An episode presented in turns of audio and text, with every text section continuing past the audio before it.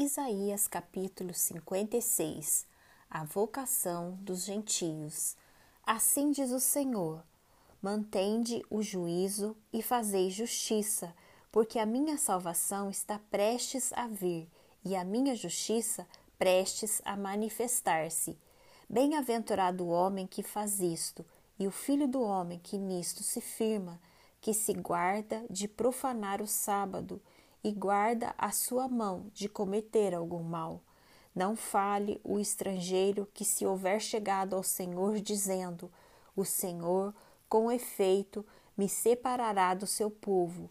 Nem tampouco diga o eunuco: Eis que eu sou uma árvore seca, porque assim diz o Senhor aos eunucos que guardam os seus sábados, escolhem aquilo que me agrada e abraçam a minha aliança Darei na minha casa e dentro dos meus muros um memorial e em nome melhor do que filhos e filhas, um nome eterno darei a cada um deles, que nunca se apagará.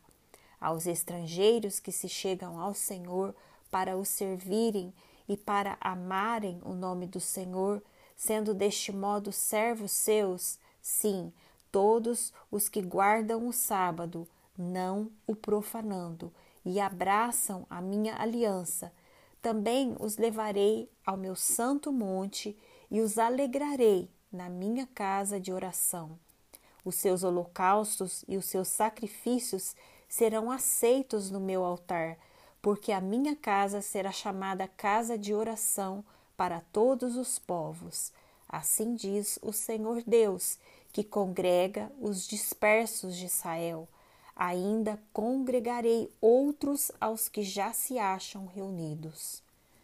Ai dos guias cegos de Israel, vós, todos os animais do campo, todas as feras dos bosques, vinde comer.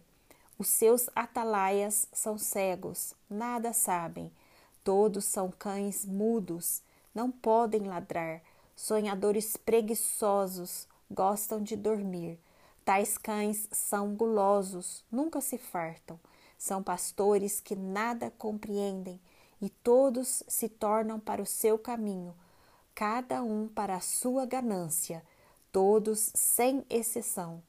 Vinde, dizem eles, trazei vinho e nos encharcaremos de bebida forte.